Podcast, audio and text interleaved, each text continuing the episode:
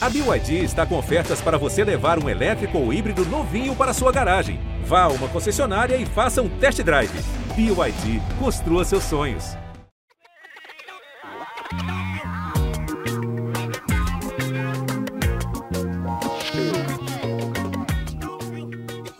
Em 2021, ela ganhou o BBB com mais de 90% dos votos.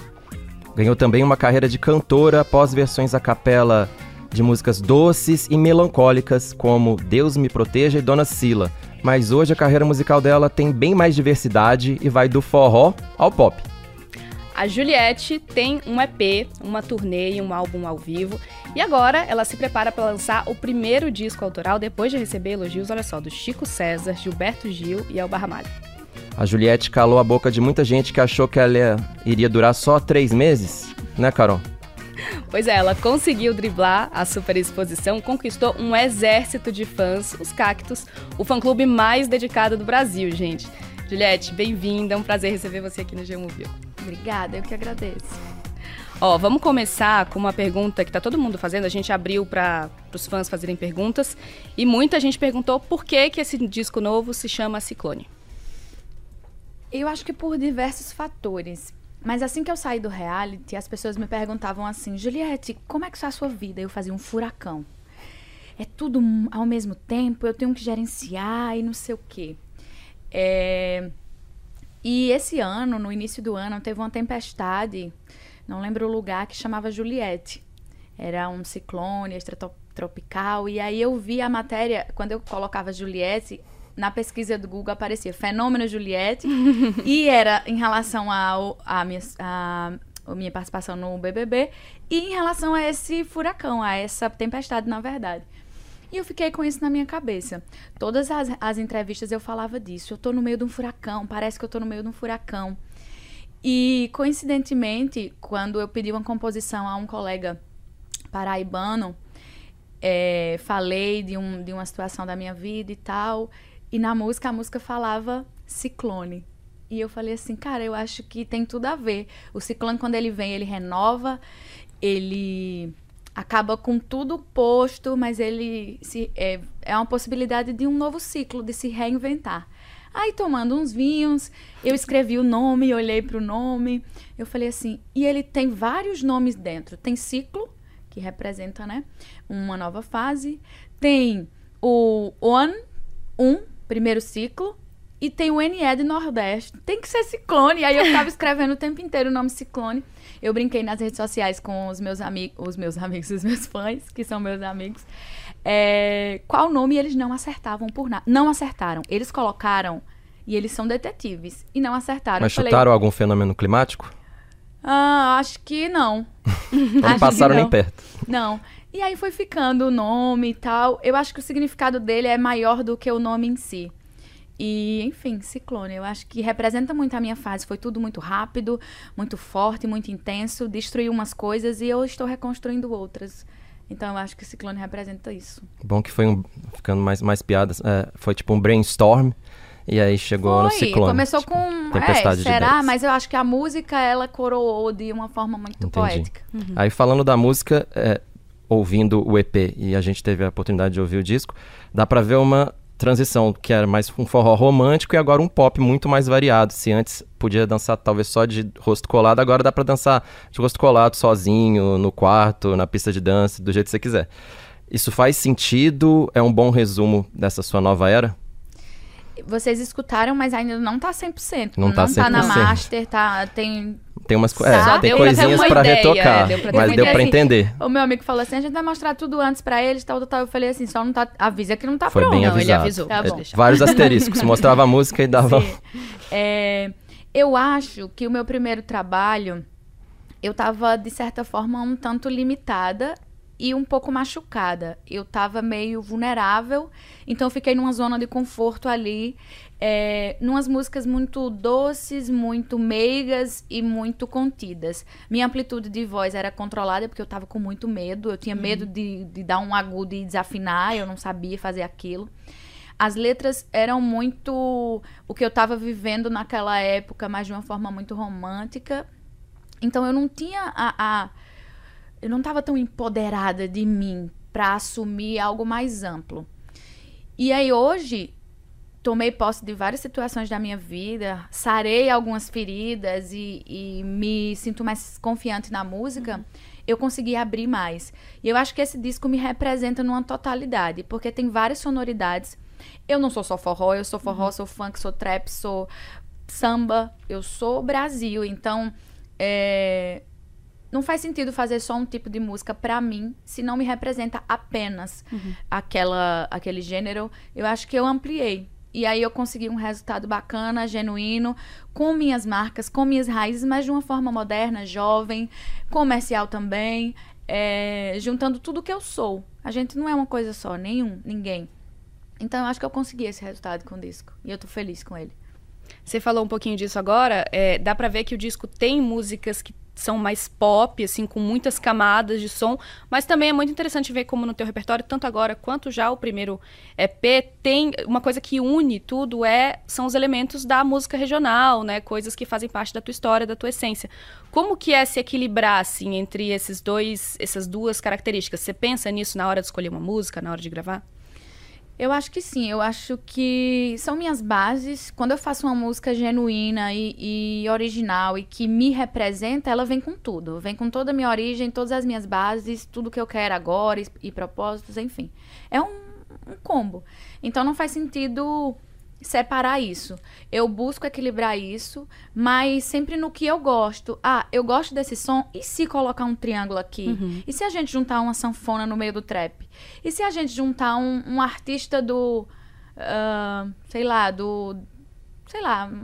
Música alternativa com não sei o quê, com funk. Eu sempre gostei desse tipo de música. E eu sempre admirei artistas que conseguiram fazer isso de uma forma genuína. É, então eu falei, então eu quero fazer dessa forma.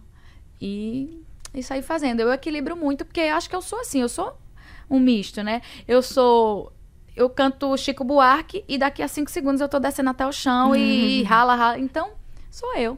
Já era assim no BBB, Sempre né? Foi. Já mostrava. Tengo, inclusive, é uma referência ao som do triângulo. Sim, é uma referência ao som do triângulo que eu amo, né? E sempre e me, me traz umas memórias de festa, de animação.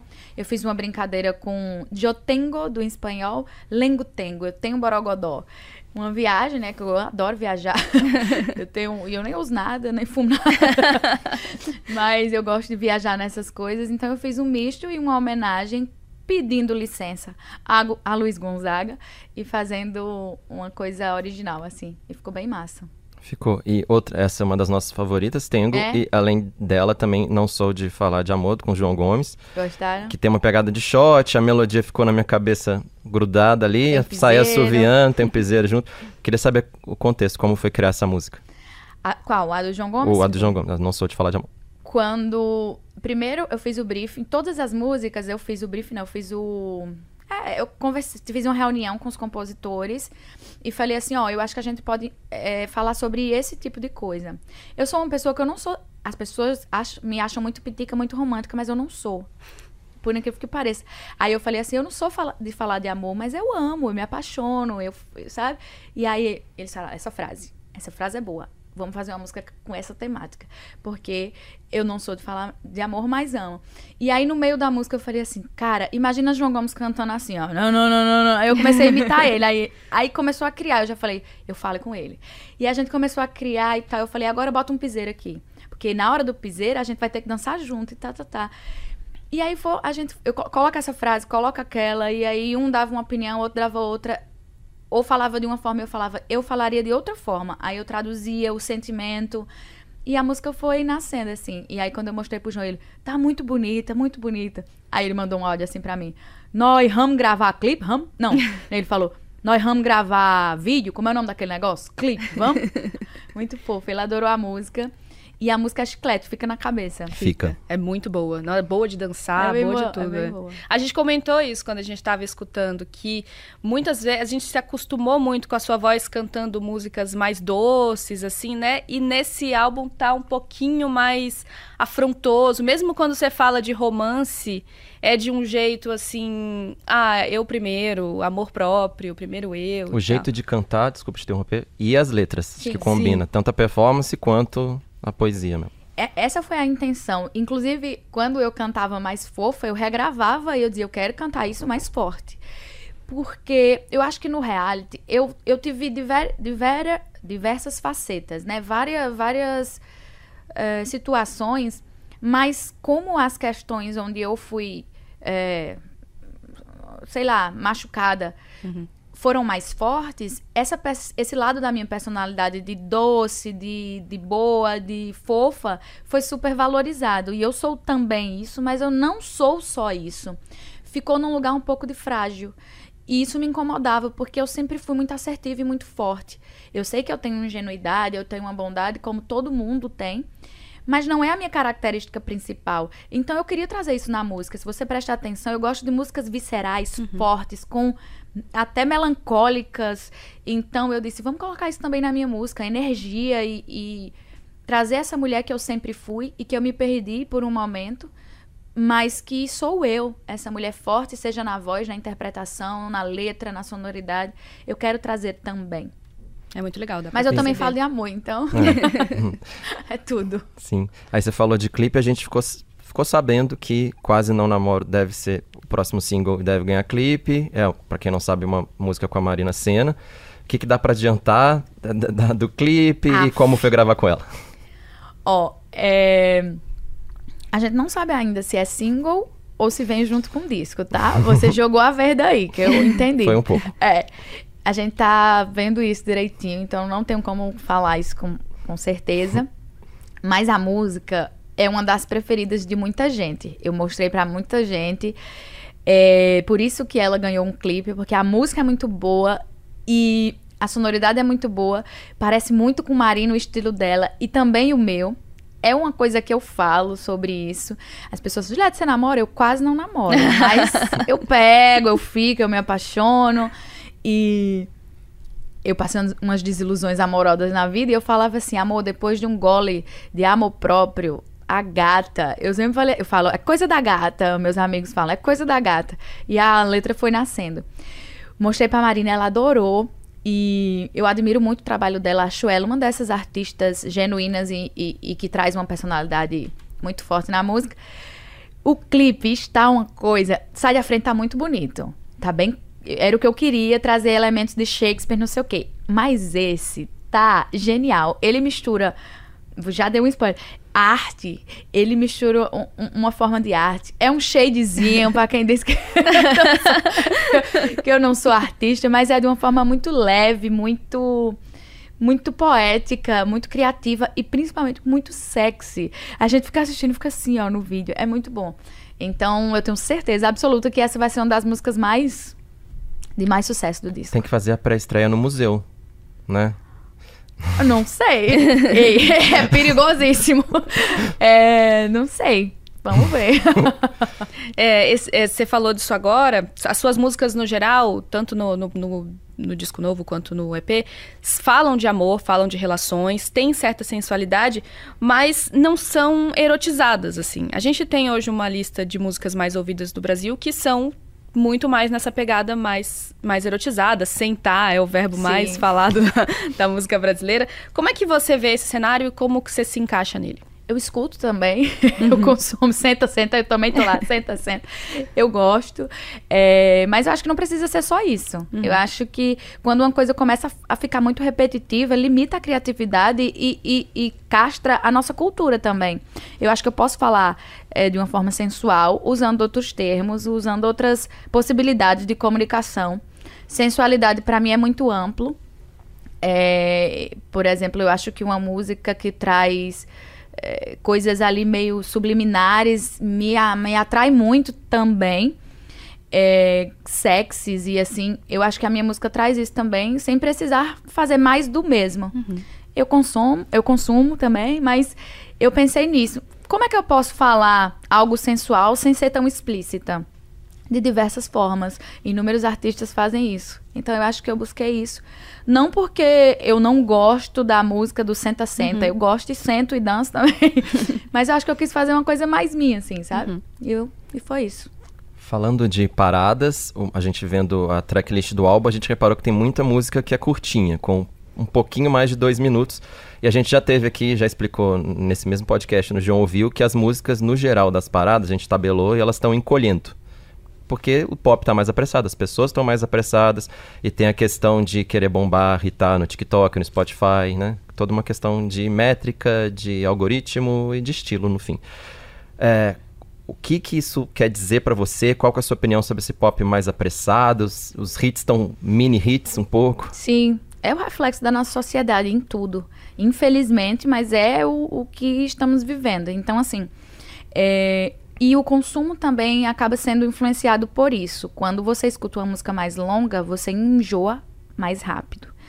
Infelizmente é isso. Então, no disco eu tentei mesclar. Algumas são mais curtas, sim, outras são mais longas e com letras mais densas, como Ciclônico, por exemplo. É, mas é, o que irrita, a gente sabe que é uma certa um tempo e uma certa repetição uhum. para que fique na nossa cabeça. Tem música que você odeia, mas você escuta e, e, repete na sua mente. Então, se eu posso fazer, usar todas as estratégias, por que não usar? Desde que tenha qualidade, que seja uma música boa, ela pode ter qualquer tamanho. Mas eu lamento é, esse movimento. E é uma crítica, uma autocrítica, porque eu faço parte dessa sociedade que também está nesse ritmo desenfreado. Uhum. Legal. Em Sai da Frente, você canta assim: um, passo, um passo em falso e um eu tô... passo em falso. Desculpa. Um passo em falso e eu tô no chão. Por isso eu tô pisando assim. Esse é um tema recorrente que você, você costuma cantar nas músicas. Você falou aqui sobre como foi difícil para você depois que saiu do BBB. Você sente ainda hoje que tem muita gente que te deseja mal, que, que, que é hater, assim? Porque a fama traz isso, né? Eu acho que tem duas parcelas. Tem uma que, que realmente não gosta hum. e que, ok, tudo uhum. bem. E tem outra que realmente é maldosa. Mas eu acho que isso é normal, isso acontece com todo artista, uns mais, outros menos. E faz parte desse rolê de exposição. Tô acostumada com isso. Tanto é que em várias letras eu falo isso. Já tô acostumada. Sou mulher, sou nordestina, é, vim de uma classe socioeconômica é, diferenciada, né? Então eu tô acostumada com todas essas dúvidas em relação ao meu potencial. Uhum. E não vai ser diferente na música. Eu conto com isso. Eu tento lidar com isso de uma forma equilibrada. Às vezes me machuca, às vezes não. Mas o que eu mais gosto de ver é quando as pessoas escutam o meu trabalho e realmente se convencem que ele é bom. Uhum. E que falam assim, tá, realmente paguei minha língua. então, assim, é, eu acho isso bacana porque é genuíno, é real. Eu não tô conquistando a pessoa porque eu sou legalzinha, simpática e gente boa e darará. Porque a pessoa realmente gostou do, do rolê do trabalho. Então, eu tento equilibrar isso e filtrar o que realmente me faz bem, o que não faz. Uhum. E entendo que isso é um processo normal. Uhum. Hoje você lida diferente com as críticas em relação a 2021, quando você ficou conhecida? Eu estou diferente, né? Uhum. Eu não acho que eu, eu estou diferente. Então, consequentemente, naquele período, eu estava muito machucada e eu não entendia muito porque eu estava sendo machucada gratuitamente. Caramba, velho, eu só tô fazendo o meu rolê, porque uhum. eu uhum. sendo levando na cara por que isso? Eu ficava sem entender. Mas agora que as, que as coisas acalmaram, que eu tô é, tomando conta, direcionando o vento do furacão, porque eu ainda tô nele, eu costumo dizer que eu tô dentro dele, mas agora eu direciono o vento para onde eu vou. É, eu começo a entender que é natural que eu vou ter que lidar com isso o resto da minha vida, o que eu tenho que fazer é um bom trabalho. E, e pronto. Acho que é isso. Bom, falando ainda dos cactos, é, a gente mostrou aqui no G1 que você foi a artista brasileira que chegou ao topo de mais países no iTunes no ano passado, 63 países. E aí eu fiz uma reportagem tentando entender isso, que eu sei que tem muita movimentação de fã para conseguir esses lugares no iTunes. E expliquei, fiz um infográfico, levei lá. Tem muita gente que achou que até, sei lá, poderia ter alguma ironia, mas era só um trabalho jornalístico mostrando a questão do fluxograma de como funciona, porque eu fiquei maravilhado com com a organização. Como já fiz do QG da Anitta, fã de Taylor Swift, enfim, os fandoms são impressionantes. E aí eles, eh, para quem não sabe, eles juntam em torno de 3 mil reais por música para bombar as músicas e transferem esse dinheiro, esses dinheiros, essas, essa grana para fãs de outros países para eles hitarem a música em cada país. Estão basicamente jogando War. e é impressionante a mobilização. Quero saber se você que você acha desse tipo de ação? Como ela impressiona, né? Tipo, é. como eles são empreendedores. Os meus fãs, eles são diferenciados em tudo, né? Eles são, eles são viciados em recordes, viciados em, em ganhar, sabe? Eu acho que no reality eles se acostumaram mal. De, vai, Juliette, vamos bater recorde de seguidor, vamos bater recorde disso, disso, daquilo.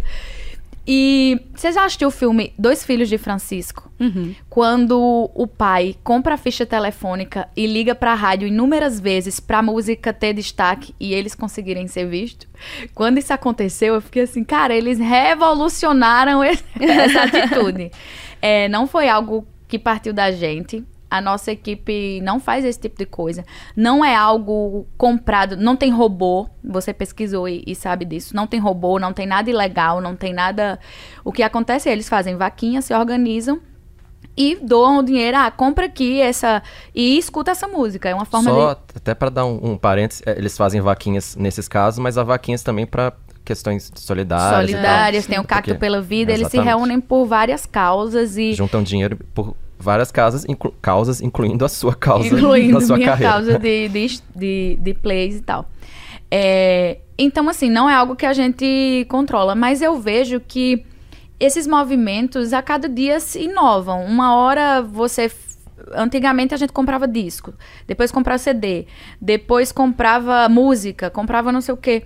E agora são plays de, de. Então os movimentos dos fãs vão se organizando e se adaptando ao mercado de formas inovadoras. Então acho que foi legal e moral, tá tudo bem. É. E moral. É. então tá tudo certo. Eu agradeço e acho e eu admiro essa sagacidade deles de de se organizarem dessa forma e continuem fazendo isso e continuem fazendo coisas boas como doação e organização desse tipo. É muito legal ver como os cactos se unem pra te ajudar, pra ajudar campanhas e tal. Mas ao mesmo tempo essa união às vezes também acontece contra pessoas que eles veem como inimigas, né? A gente estava conversando aqui nos bastidores, eu mesma já fui alvo desse, desse fenômeno em 2021, no BBB 21. Eu torcia muito pelo Gil e aí quando o Gil foi eliminado tinha aquela Eu rivalidade. também fiquei triste quando ele saiu. Tinha aquela rivalidade entre a tua torcida e a torcida do Gil. Eu fiz uma publicação no Twitter provocando a torcida da Juliette e prevendo pra ela um futuro de ex-BBB flopada, que ficaria ali só três meses em evidência. O que claramente se mostrou uma opinião totalmente equivocada. eu sei que eu tô errada, ninguém precisa me dizer, todo mundo sabe. Inclusive, quero pedir desculpas aqui publicamente pra Juliette e também pros cactos que estão assistindo, que não estão assistindo. Assim, Você que tá bom sendo- que a gente tá Juli- tendo essa Como eles dizem, o oportunidade. Juli Karma É, está o Juli Karma. O Juli Karma me pegou legal. e é muito legal porque eu nunca apaguei esse, essa publicação. E eles falaram, diga ela que não apague. É. Porque a gente precisa dela pra estimular. Porque virou um diário e é muito legal. Às vezes eu dou lá dar uma olhada e eu sei de todas as suas conquistas, porque virou um diário dos. dos cada, a Juliette virou propaganda de. Garota propaganda de tal É marca. uma fonte de pesquisa. A Juliette Da- eles da respondem no top 50. Eles respondem no tweet, o virou, virou o diário Carol Prado. Foi. Mas assim, legal que a gente tá tendo essa oportunidade, de falar disso e queria saber como que você lida também com essa intensidade, assim, do, do fã-clube. É. Eles são em tudo, intensos em todos, de todos os lados. Eu tenho consciência disso. Quando eu vejo que tá passando dos limites, eu faço, epa, não, não, não apoio isso aí, não é legal, eu vou lá, eu já eu falo, inclusive, falo desse tipo de coisa. Eu não gosto quando fazem. E desde o primeiro, quando eu tava no último dia do reality, eu falei assim, eu- a gente também tem espinho, então não façam isso. Lembra que eu falei? Mas. é, ela, falou, ela falou do pé, eu tava pensando em outra coisa do reality agora. Eu acho que. Inclusive, eu não fiz harmonização facial. eu não fiz propaganda de iPhone nem de cinta. E deu tudo certo. Tudo certo. Mas é, é, eu acho que eles têm que ter equilíbrio em tudo. A gente também não pode. A internet, às vezes a gente fala muita besteira e coloca, assim como eu. Já fiz coisas, eu já falei coisas que eu me arrependi. E depois que caiu na internet, acabou. Você vai ser. O que cabe é a gente dizer assim, ó, não, não me expressei bem aqui, vacilei aqui e bola pra frente. Com eles eu tento dar consciência pra eles, até quando eles falam coisas, eu falo assim, ó, isso aqui não é legal. Eles vão lá, ah, é, realmente, tá total. Somos humanos, é, e reais, então tá tudo certo. É isso.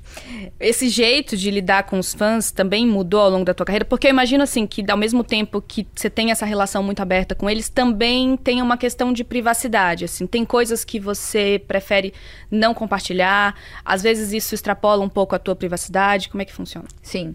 Tem. Muito, às vezes passam os limites assim, mas é, eu aprendi a lidar com isso, entender quando é sobre mim de fato e quando é sobre eles. Expectativas, críticas, uhum. é, preconceitos, ou, ou eles acham que uma coisa tem que ser de uma forma e, e tem que ser de outra, e a gente sabe a verdade. Então, assim, eu boto o limite. Por exemplo, sei lá, uma situação. Ah, por que você não leva sua mãe para viajar e leva seus amigos? Eu falei assim, ó, minha mãe não gosta de sair de casa. Minha mãe odeia.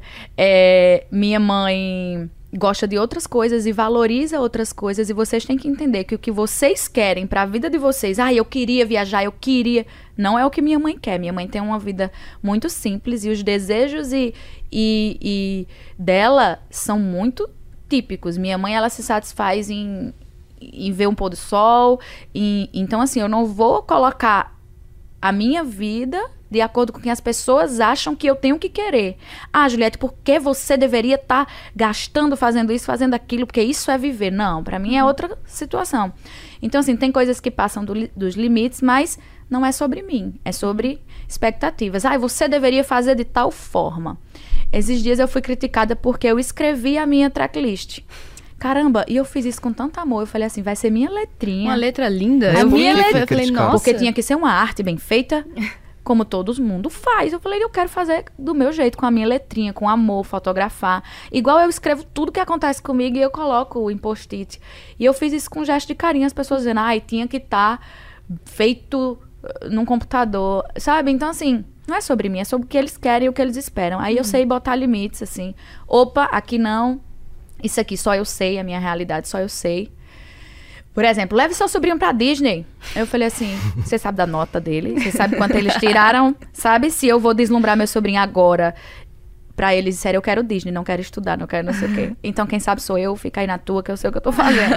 sei fazer. Quando eles fizerem o que eles precisam fazer, eles vão ter a retribuição. E eu que, que né? Uhum. Enfim. Você falou aí de viagens, de, enfim, do que você faz ou deixa de fazer, que aí depende de, de, do que você quer. E queria saber como você administra o seu tempo, assim, como você consegue meio que entender. Eu não dou, tô brincando. É, ou quando tem que dormir menos ou mais, ou quando você percebe que está ficando exausto, assim, que você tem que recusar algum trabalho. Como que você faz, assim, porque, né, se você aceitar tudo que é proposto para você, você pode, como qualquer pessoa, pifar. É. é eu eu trabalho muito e eu gosto também. Acho que eu sou acostumada a trabalhar muito desde sempre. Eu trabalho desde 8 anos de idade. Então, eu não sou uma pessoa normal. Os meus amigos costumam brincar que eu tenho é, cabeça de poeta e alma de. Não, corpo de pedreiro e alma de poeta. Porque eu trabalho feito. Eu trabalho muito, eu gosto de trabalhar e sou viajosa. Então, o que é que eu faço? Eu tento administrar isso, mas quando eu tô muito exausta, assim, eu falo, tá bom, ou vou pra Paraíba, ou eu fico em casa quietinha, ou eu viajo, eu, eu viajei poucas vezes, mas agora eu tô gostando. Por exemplo, eu tô muito ansiosa com o EP. Uhum. Antes do EP, eu já vou viajar uns dias, vou deixar tudo organizado para quando lançar o EP eu não tá sobrecarregada, eu poder trabalhar a música, eu poder estar tá leve, eu poder estar tá feliz, eu poder estar tá tranquila e não sobrecarregada, porque foram meses assim. Ontem, por exemplo, eu estava na produção de música até tarde. Eu passei o dia inteiro trabalhando. À noite o produtor foi lá para casa, eu fiquei lá pro hotel, eu fiquei trabalhando. Então assim, eu vou fazendo, administrando o tempo. Igual quando eu estudava para concurso. Eu estudava inúmeros meses, depois eu dizia assim, parei, uma semana minha. E assim eu, eu faço. Você chega a recusar trabalho, assim, pra falar, Sim, não, isso eu não muito, vou fazer porque eu tô cansada. Muito, muito. Dói meu coração, porque eu vejo o dinheiro saindo, eu faço, meu Deus, porque eu recusei. Mas eu acho que tem, são propósitos e minha vida não pode ser guiada nem por números é, financeiros e nem uhum. por números de seguidores ou de engajamento. Uhum. Tem que ser muito consciente com propósito. Não uhum. posso aceitar tudo quando briga comigo, com o que eu sou ou com o meu tempo e minha paz. Então, tem é, que equilibrar. Você falou de dinheiro, falando nesse assunto, é, a, a, eu lembro que a Marina Senna veio aqui e falou sobre como ela estava deslumbrada com a vida de rica, né? Tipo, que é outra, outra realidade. E ela falou que quando ela comprou uma lavadora, uma lave seca, uma lave seca que ela falou assim, agora eu sou rica. É. teve esse momento para você? você? Teve alguma coisa que você comprou, que você fez? Que... É que, tipo assim, eu construí meus sonhos... Meus sonhos foram construídos 31 anos de uma forma. Qual era o meu sonho? Era passar num concurso público ajudar minha família, esse era o meu sonho principal. Então, quando eu saí do, saí do reality, eu fiz isso. Então, assim, eu comprei casa para meus irmãos, casa popular, tá? Uhum. Pra, tipo, eles não se deslumbrarem também, porque tem isso. Tem que dar. Uhum. Home, como é que fala? Doses homeopáticas, é que fala? Uhum. Enfim, aos uhum. poucos. e eu fiz isso. Aí dei casa, dei carro, dei, dei trabalho, plano de saúde, escola tudo isso já era o meu maior sonho. Então, uhum. eu não fui me deslumbrando com coisas materiais. Depois que eu supri tudo isso, aí eu comprei um carro. É, eu acho que quando eu comprei um carro, porque meu carro caiu o retrovisor. Não sei se vocês viram esses vídeos quando saiu aqui, que eu tava no real. Era um prego na marcha, o retrovisor caindo. Velho, meu carro era. A frente do carro caía, entrava água, era um caos. Meu carro era uma comédia. E eu não tinha dinheiro nem para consertar o, a marcha, que era um prego, parafuso. Então, quando eu comprei o meu carro, eu falei assim: caramba, olha um carro que eu tô. Assim, eu acho que foi o máximo. E de vez em quando umas bolsinhas, umas roupinhas que agora eu tô, eu tô abrindo a mão. Então, o look também faz parte da é. Toda persona uma artística. Tá pensando essa... o quê? Eu sou organizada. Mas no então, momento você é mão fechada, então. Eu sou muito. Eu odeio comprar de verdade, de coração. Odeio. Gosto de ficar bonita, mas comprar não, não gosto. Dói meu coração. Bom mesmo é quando a gente compra aquela roupa linda na promoção, né? É. Esse, é. esse é o melhor look. Ou então uma que você usa muito. Por exemplo, sei lá, esse blazer. eu já usei inúmeras vezes, já pagou, entendeu? Então eu gosto de coisas que eu uso é, e vale a pena, assim. As peças coringa. Não entendo é. nada de moda, é. mas chutei. Mas eu acho que eu tenho um cabelo. Eu ainda não penso como rica, sabe? Uhum. uhum. Ainda não penso. Não sei, eu falei isso esses dias. Eu não sei se isso é bom ou se isso é ruim. Eu acho que é bom que eu economizo muito, mas eu deixo de aproveitar também, uhum. porque eu fico, oh, não, não precisa disso. Enfim. Voltando um pouco pra música, você tem dito e faz sentido que a sua carreira musical é como se fosse um bebê de dois anos e Sim. tal, que tá crescendo e que você, embora cada vez mais confiante, você diz que também tem que aprender muito ainda. O que, que você sente que você precisa melhorar na hora tanto de criar música, de performar, de se apresentar ao vivo? Eu sempre, te, eu, eu sempre tenho que melhorar e sempre vou ter. Vou, vou ficar velhinha e vou ter que melhorar muita coisa. Mas eu acho que eu já melhorei muito respiração. Eu acho que também a, a falta de segurança, ela ela passa pra voz. Eu respirava curto, então eu, eu ficava muito em pânico na hora do show. Hoje eu já me acalmo, consigo emitir mais voz e, e, e fazer tudo isso. Eu acho que respiração, controle de diafragma, essa musculatura que eu não usava, palato, que é um músculo, não sei se é músculo, mas no céu da boca, uhum. eu não sabia nem o que era isso. E agora eu entendo que para cantar eu tenho que deixar ele firme. Uhum. Tem toda técnica vocal que eu preciso usar. Eu não usava diafragma e palato e não sei o que. É uma profissão nova. Agora eu uso isso como profissão também. Eu acho que performance de palco, eu me acalmando, eu consigo raciocinar o que eu devo fazer, o que eu não devo. Fico leve, brinco, interajo. Uhum. Melhorei muito também. É, o meu ouvido está mais treinado a ouvir eu sempre gostei, eu sempre tive bom gosto musical, isso é um fato. Tanto é que quando eu entrei no programa, isso foi uma das coisas que, que uhum, chamou mais atenção. atenção. Sempre tive bom gosto musical, um ouvido muito bom, mas agora eu escuto de outra forma, a sonoridade, as letras, os ritmos. Eu acho que eu estou reaprendendo, reprogramando a minha mente a pensar como uma cantora uhum. e a agir como uma cantora. É um processo que começou agora, depois que eu saí do furacão, quer dizer, não saí, depois que eu comecei a, a direcionar o vento, eu acho que eu me abri mais a aprender e, melhor, eu tô num caminho certo, assim. Uhum. Eu acho que tá dando super uhum. certo. Se você assistir meu primeiro show e o meu último show, você fica impressionado. Uhum. Todo mundo fala isso. Renan, por exemplo, o irmão de Anitta, que foi pro meu último show, ele saiu, ele ficou assim, Juliette, eu estou... Você tá muito boa, que carisma, não sei o quê. Então, eu acho que quando você se esforça e faz com, com vontade, assim, dá certo. Lá atrás, naquele início, o quão importante foi a parceria com o Gilberto Gil para te fazer perceber que a música era uma coisa natural, uma coisa legítima para você? Eu acho que a oportunidade que eu tive de me relacionar com grandes nomes da música me deu uma segurança e eu vi a verdadeira música e não essa música é, rotulada, encaixotada e tem que ser, uhum. tem que ser. Eles me mostraram que não tem que ser. Não tem que ser nada, você não é obrigada a nada, você tem que fazer música de coração. E eles chegaram a me dizer assim: minha filha, num, num, num estudo de técnica vocal, não. É tão genuíno você cantando, canta só com seu coração. E eu falei, não, vou ajudar sim. é, mas assim, mostrando que, que o que eles fazem é com amor e por isso conecta as pessoas e tal. É, o Gilberto Gil me passou essa segurança e de me mostrar que a música não era aquele bicho de, de sete cabeças que eu tava com tanto medo quando eu saí do reality. Dá pra ser um negócio bacana. É, é só se entregar de fato. Então eles me deram segurança e eles me deram aval. Porque se Gilberto Gil, Caetano Veloso, Ivete Sangalo, Chico César, Elba Ramalho todos, é, todos Chico Buarque, todos esses nomes da música olham no meu olho e dizem assim: você tem o dom da música. Eu não me importo com mais nada, eu só sigo. Então, me deram aval, principalmente. Uhum. Indo de, do Gil para Taylor Swift, ah. eu tava. É, quando a gente ouviu Beija Eu, eu sei que, sem comparar, mas eu senti uma vibe um pouco Taylor Swift, tanto no e arranjo quanto. E ela é, né? Uma das melhores do ramo. É, e o arranjo e a letra. Você, você disse que pode ser o drama ou a dama, por exemplo, que é uma frase que traduzida para o inglês poderia talvez estar no, no cancioneiro da Taylor. Faz sentido? Você, o que, que você curte de pop internacional, de Taylor Swift? E, e... Eu fiquei encantada. Eu assisti o documentário lá e eu fiquei assim encantada e eu me inspiro também. Eu acho que ela é uma artista que saiu do regional, ampliou. Ela fez esse movimento. Ela uhum. saiu do country. Country que fala? E, e ela fez esse movimento de deixar pop, porque ela é uma pessoa muito jovem, muito, muito moderna e artista. E ela não precisava estar com a viola lá só cantando uhum. country, mas ela trouxe a música para um cenário uh, internacional de uma forma brilhante, se esforçou, não sabia dançar, não sabia performance do, tão bem quanto faz.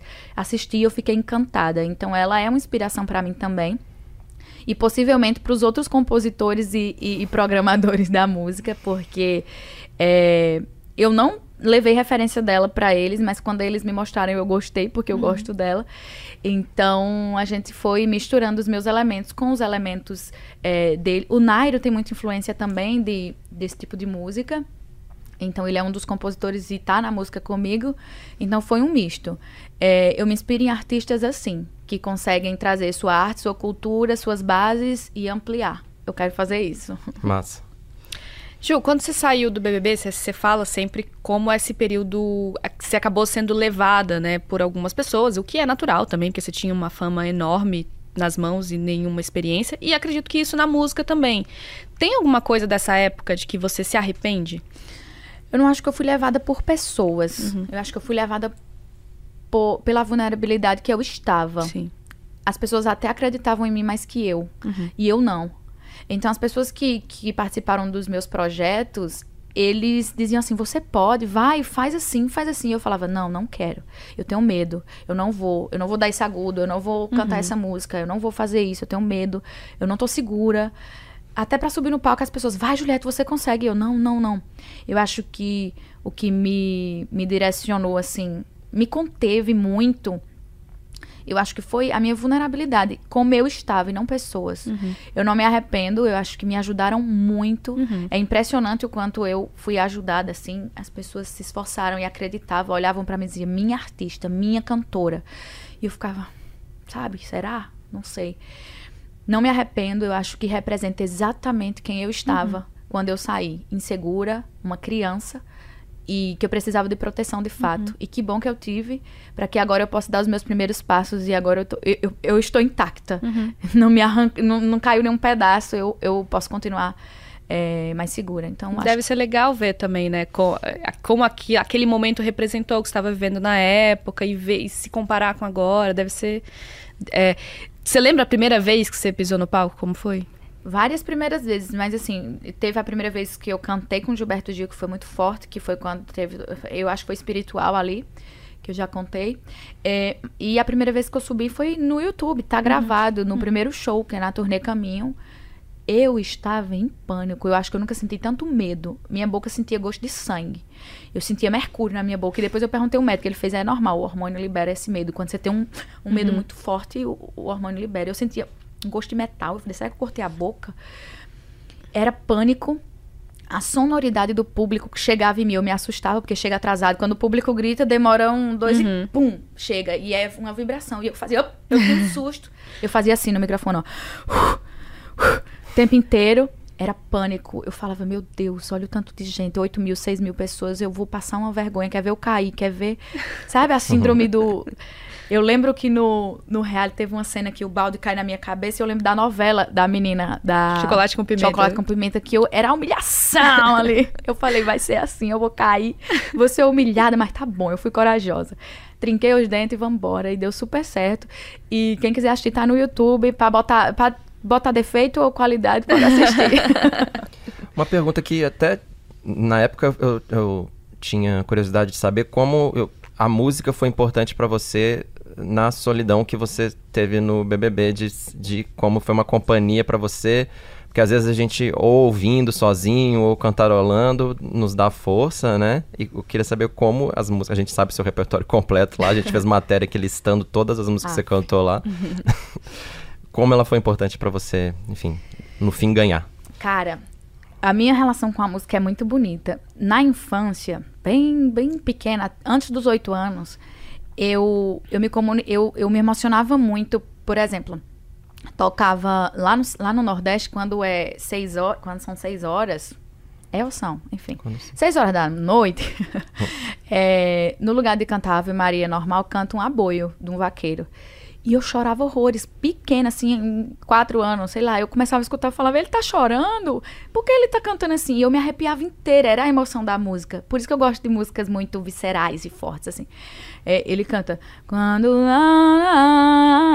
um aboio, assim, bem choroso, bem melancólico. Eu escutava lavadeiras cantando, amigas da minha avó, e eu ficava muito emocionada com a música. Então a música sempre foi uma espiritualidade. Depois na igreja eu me conectava, era uma comunicação com Deus e tal. Eu sou cristã, então quando eu tava no pré-confinamento do BBB, eu tive uma conexão. Eu entrei num estado de meditação que eu amei aquele momento. Eu queria ficar presa 10 dias de novo. Foram 10 dias e eu só via a luz do sol por um vidro.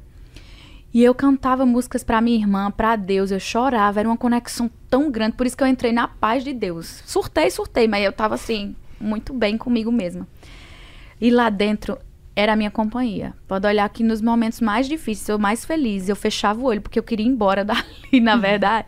fechava o olho e na minha mente eu fazia todo um cenário. Foi uma força mental. Eu fazia, eu tô em casa com meus amigos, com a minha família. Eu começava a cantar. Minha irmã tá me escutando. As pessoas lá fora estão me escutando. Eu me conectava. Tava assim. Às vezes tinham pessoas aqui que queriam me fuzilar. E eu. Uhum fechava os olhos, ia para a banheira. Então, assim, a música é isso comigo, é essa conexão. Se eu tenho a opção de trabalhar com isso, que é tão bonito, por que não? Por medo de errar, uhum. por medo de ser criticada, medo de hater? Não. Uhum. Já vivi muita coisa, isso aí não, não me dá medo. Depois que você saiu, teve a coisa das redes sociais, né? Imagino que tenha sido um susto você chegar e se deparar com milhões e milhões de seguidores, mas você se tornou uma pessoa muito ativa nas redes. Hoje, muitos artistas é, não reclamam, mas percebem que não dá mais, às vezes não dá mais para fazer só arte, você tem que também produzir conteúdo para as redes sociais. Você sente essa pressão? Como que é a tua, a tua relação com as redes? Eu, quando eu saí, me assustei muito, muito, muito.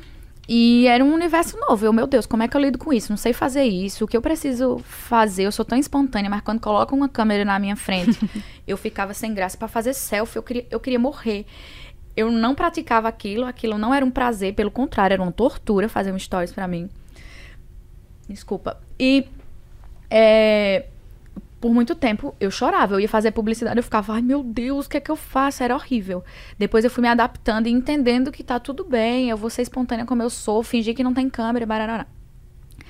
Eu noto que hoje, um artista que ele não tem rede social ou não é influencer, ele é um pouco limitado no mundo moderno, uhum. nesse mundo de hoje, infelizmente. E a gente precisa se adaptar às circunstâncias. É, eu sei fazer isso como ninguém, precisei fazer isso a vida inteira. Uhum. Então, me adapto, mas com meus limites. Eu poderia ser uma influencer com muito mais seguidores, muito mais engajamento, se eu me moldasse a essa fórmula e fizesse um conteúdo como outros influencers uhum. fazem e que gostam e que tá tudo bem é, mas não seria eu. Então, eu preferi dar um passos atrás é, e trabalhar algo que eu que, queria muito como a música. Então, hoje, eu sou menos engajada de publicar. Tem dia que eu publico um milhão, tem dia que eu publico dois, um, e tá tudo bem. é, sem essa obrigação de ter que estar tá gerando conteúdo, porque eu não, não me sinto tão confortável. É, mas eu entendo que o artista, para ganhar um público maior, ele precisa disso. E eu acho que é só respeitar esse limite. Até onde eu consigo ir, até onde me faz bem, eu sigo isso, sem me preocupar com números, sem me preocupar com resultados desse tipo. Eu acho que o que eu construí é maior que isso. Uhum. Eu construí uma história muito bonita e eu me apego a ela e quero construir é, e seguir fazendo isso.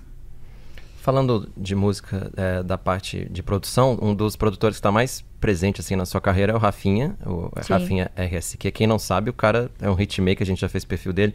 O cara fez Louca da Simone da Simária com a Anitta, fez Apaixonadinha da Marília com o Léo Santana, O Bebê do Kevin com Kekel. Poderia ficar só listando hits. aqui, Muito só hit, ele. hitmaker. É, como é trabalhar com ele? A gente é fã, então quer saber como que é, como que ele doido, opera. ele é doido. Ele é? ele é muito doido, hiperativo, é impressionante. Essas pessoas artistas, assim, são muito louconas, de verdade. é, ele, ele é muito ativo e tá, tá, tá, tá, tá, e criativo e ele abraça as ideias. E, por exemplo, às vezes eu sou uma pessoa que eu sou meio contida. Eu posso fazer algo extraordinário, mas eu não comemoro muito. Eu fico assim, sabe? meio sem graça. Eu faço, por que a gente não bota tengo-lengo, não sei o que? Ele, porra! Genial! E ele faz um. Aí eu. Hum. Sabe? Eu fico meio. Ele é assim. Então ele abraça muitas ideias, ele vibra muito com todas as ideias, ele, ele curte. Eu acho que é por isso que ele faz tanta coisa boa, porque ele tem a cabeça muito aberta. É, ele aceita tudo, opinião. Esses dias a gente pegou uma. Ele querendo disputar comigo quem tinha ouvido melhor. Eu falei assim: tem um tengo-lengo aqui. Ele falou: não tem. Eu falei: tem. Aí ele abriu a música lá, as e tinha, eu falei, agora você vai fazer um, um vídeo se retratando. Eu tenho esse áudio, se retratando. Eu queria pedir perdão, que o Juliette estava certa. Enfim, então eu acho genial. Ele é muito criativo. Tem outro também que conseguiu juntar, juntar uma galera legal, que é o Thier, da canetaria, a galera da canetaria, que eu fiz inúmeros campings lá. Eles são muito bons e também encaixou a comunicação. Eu, eu falo uma coisa, é um tatatá, tututu e bababá, e ele traduz, ah, eu acho que você quer isso, quer aquilo. Então, eu fui muito abençoada com essa galera que tá comigo nesse disco aqui. Dos compositores aos produtores, aos diretores, Thier, Rafinha, as meninas, enfim, todo mundo. Você se tornou muito próxima da Anitta também, né? Chegou a morar na casa dela depois que saiu do, do reality. Como que ela te ajudou, assim, a gerenciar a tua carreira? Que conselhos ela deu que você levou pra vida, assim? Ela é muito tipo eu, assim, ela é curta e grossa, sabe? Ela não alisa, não. Ela diz assim: enquanto as pessoas ficam, ai, Juliette, você deveria fazer assim, assim, ela fala assim: é, vai ser assim, assim. Ela dá logo o textão assim. Ela falou assim: quando ela gosta da música, ela faz gostar. Ela uma bosta. Isso aí não bota, isso aqui não vai dar certo. Eu acho que ela me passou, me passou muita confiança, mas de uma forma muito, tipo, preto no branco, assim. Uhum. É isso, não se iluda, não tem parque de diversões e o mundo não é cor-de-rosa. Uhum. É assim, assim, assim. Você faz o que você quer, o que faz bem e segue isso. Às vezes eu acato, às vezes eu não acato. Quando eu não acato e dá merda, ela vai e tripudia e fala assim, eu não disse. E quando dá errado, eu falo assim, eu não disse a você. então, assim, eu acho que muita confiança e dizer a verdade. Uhum. Não passar a mão na minha cabeça. Eu acho que ela seguiu me dando essa confiança. Eu sou muito assim. Meus irmãos que eu digo, que eu diga, eu falo assim, ó, é isso aqui. Vai ou não vai? Uhum. Ela faz isso comigo. Então, eu aceito, porque eu sei que é genuíno. E um feat entre vocês duas, vocês já pensaram nisso? Já, já pensamos muito. Estamos esperando o momento certo das duas carreiras, uhum. é, que a gente achar conveniente, e a música certa pra gente não lançar por lançar. A gente quer lançar algo que tenha mais... Mas tem uma lista de músicas já? Não. Vocês já chegaram a pensar, não? Esse bicho é muito esperto, não tem não. Eu já mostrei, tipo, ela já me mostrou algum, eu já mostrei alguma pra ela, mas não encaixou. Então tem uma lista de duas músicas que não foram pra frente. não, tem umas que a gente, a gente sempre manda, ó, oh, essa aqui tu gosta, essa aqui tu gosta, não, sim, e aí vai. Que parte, que parte? Mandei um, ela mandou um, e a gente tá vendo aí, mas momentos certos de carreira. Eu acho que ela tá focada agora nesse, nesse disco novo, e eu já escutei tudo, mas a gente fez um camping juntas, a gente tava se bronzeando lá em em Mykonos. E ela disse, vamos escutar uma por uma agora. Tum, tum, tum, tum, tum, uma por uma. A gente escutou, sério mesmo, ela vai contar muitas músicas. Mais de 50, se brincar, muitas músicas. E aí a gente foi selecionando. Eu falei, essa aqui eu acho que eu gosto disso. Ela, mas tu não gosta disso? A gente ficou discutindo assim. E aí eu participei também desse processo. E ela, das minhas, mostrei todas a ela. Essa eu gosto, essa eu não gosto, essa eu gosto mais. Muda a ordem de lançamento. E assim foi. Só uma coisa, até para pontuar, você falou duas vezes camp. E aí talvez muita gente não É. entende o que é. Você poderia poder explicar para quem tá vendo? Camping é, com, é junta um monte de compositor e de produtor e aí para criação. São várias salas, no, no caso como eu fiz, são várias salas. Cada sala a gente junta artistas de vários segmentos e, e sonoridades e estilos para tentar fazer uma música. Eu conto a história para eles, falo o que eu quero falar, participo junto, falo o que eu quero contar a história e tal. É, participo junto, vejo a sonoridade que eu gosto, que eu não gosto, e a gente vai encaixando um quebra-cabeça ali. É meio que um Você- laboratório. Você vai indo de sala em sala, Sala em sala. e aí te mostra, você rebate, como se fosse uma Isso. maratona, um Aí eu mudo isso aqui, eu volto já, tal, tal, tal. Ou eu sento com eles, conto uma história, a gente chora junto, eu conto o que É aconteceu. um processo muito legal, deve É. ser, né? Engraçado, parece um, que todos eles viraram terapeutas e, e sabem de histórias muito profundas minhas, porque eu choro e falo e tal. E eles se conectam e, e passaram a, a, me a me admirar mais quando eu conto a minha vida e tal. E amigos, de fato, assim, ficou bem bom. É, falando, voltando pro disco, né? Quase não namoro. Você citou aqui agora, ah, porque eu quase não namoro e tal. Fala um pouquinho da, da tua própria, tua própria experiência pessoal e fala sobre amar de forma mais racional, sem perder tanto controle. Mas sem dar spoiler aqui, também tem músicas no disco que falam de uma história de amor mais irracional, assim, que a pessoa quase se perde, né? Mais intenso. De qual desses dois tipos, de dois tipos você é? Os dois. eu sou os dois. Eu acho que por mais racional que a gente seja e, e a gente se precipita em algumas coisas, a gente erra, a gente se apaixona e, e fica um pouco cega. E, e, enfim, depois a gente se reconecta. Eu acho que esse é o processo de todo mundo. Por mais racional, ninguém consegue se blindar e passar ileso, né? Tanto é que a música fala. Não sou a de a quase não namoro. Não sou imune a sentimento, mas é que todo mundo ele já faz tempo. E uma hora você cede e se lasca e depois se recompõe e tá tudo certo. Eu Ah, sou os dois tipos. Agora, depois que você ficou famosa, ficou mais fácil ou mais difícil paquerar? Ai, eu paquerar é mais fácil porque os caras querem mais, mas ter uma relação de fato mais difícil porque envolve muita coisa, envolve a pressão, envolve a fama, envolve, sei lá, tanta coisa. É, e no primeiro momento, ali quando eu saí, eu não estava preparada para nada, então dificulta ainda mais. Hoje em dia eu tô melhor, assim. Posso paquerar muito, namorar, sabe? Então, acho que é isso. Tem uma entrevista muito legal da, da Alanis Morissette com a Olivia Rodrigo. E a Ah. Olivia Rodrigo pergunta pra ela umas coisas assim de é, amizades, Hum. amizades pós-fama, que é, a- algumas pessoas ah, se aproximam com, às vezes não com a intenção que você imagina que seja. E aí a Alanis simplesmente diz: dê mais valor para as pessoas que você conhecia antes de ficar famosa. E Ciclone tem a música em si, a letra. Eu ouvi a música, li a letra e pensei É na entrevista foda, né? da Olivia com a Alanis Morissette pra- na Rolling Stone.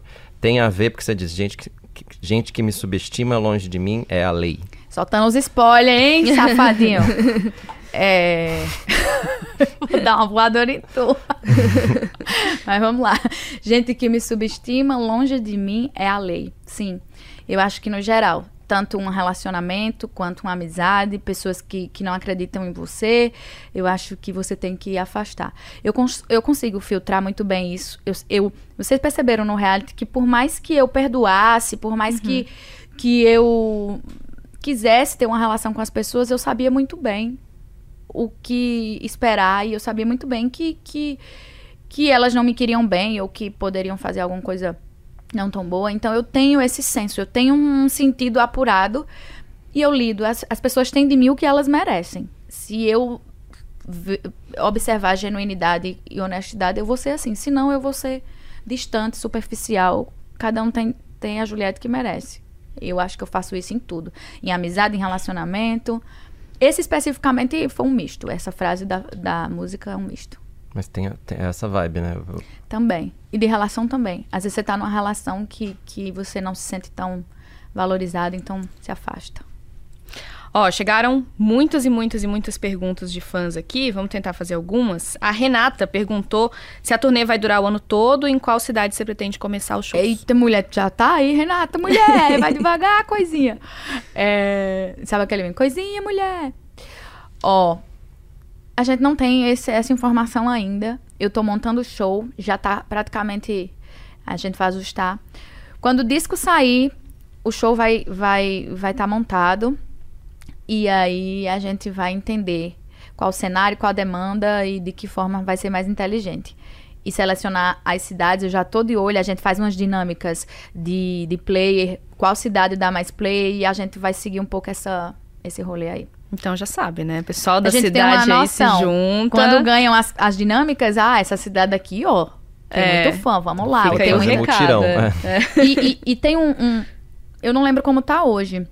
Vocês devem ter essa informação. A gente vê quais cidades me escutam mais, né? No, no Uhum. coisa. Tem cidades que eu fico impressionada, assim. Qual São impressiona? Paulo é a mais. Ah.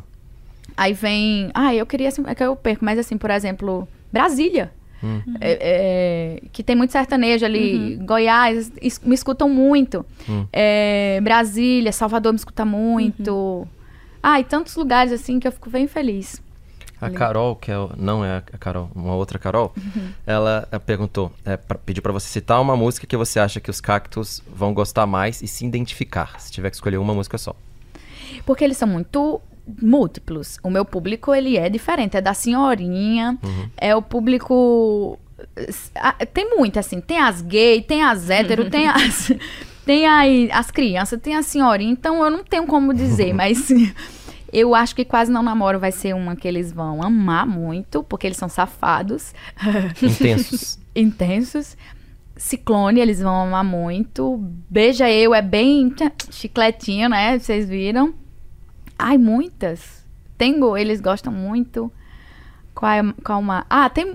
Eles vão gostar de muitos, mas eu acho que essas eles vão enlouquecer. Porque, ó, Benzim, no meu outro. Só porque eu não trabalhei muito Benzim, eles. é, justiça por Benzim. Fizeram um movimento pra dar play em Benzim. Olha como eles são. Eles se organizaram pra pegar a excluída do disco e botar como protagonista. Fofo. Eles são assim, eles sabem fazer isso. Pegar um excluído e botar como protagonista. É. Ó, a Gleiciane mostrou que sabe tudo aqui da tua carreira. Ela disse assim: ela trocou a banda esse ano, mas mantém o balé desde a primeira performance. Existe previsão para ampliação desse balé na turnê Ciclone? Sim, sim. O da banda dói no meu coração, porque. Af, eu sou apaixonada pelos meus músicos, de verdade. Eles aguentaram poucas e boas, assim. Eu sem saber nada de música, tendo que gerenciar uma banda e eles te- tendo que se comunicar comigo. Parecia uma criança que não sabia falar, tentando falar, era, era angustiante, mas eles foram muito generosos e amorosos e são talentosíssimos. Eu amo muito, mas ficou inviável eh, financeiramente. E assim, eu também não vivo de amor, né? Então, então a gente tentou adaptar para ficar menos custoso. Um dia eu vou ser um artista que faz 30 shows por mês, mas eu ainda não sou, então eu tenho que botar os pés no chão e entender isso. Depois eu vou ampliar, vou misturar minhas duas bandas e vamos fazer uma super banda, uma, orque- uma orque- uma orquestra. E o balé, é, o balé já é daqui.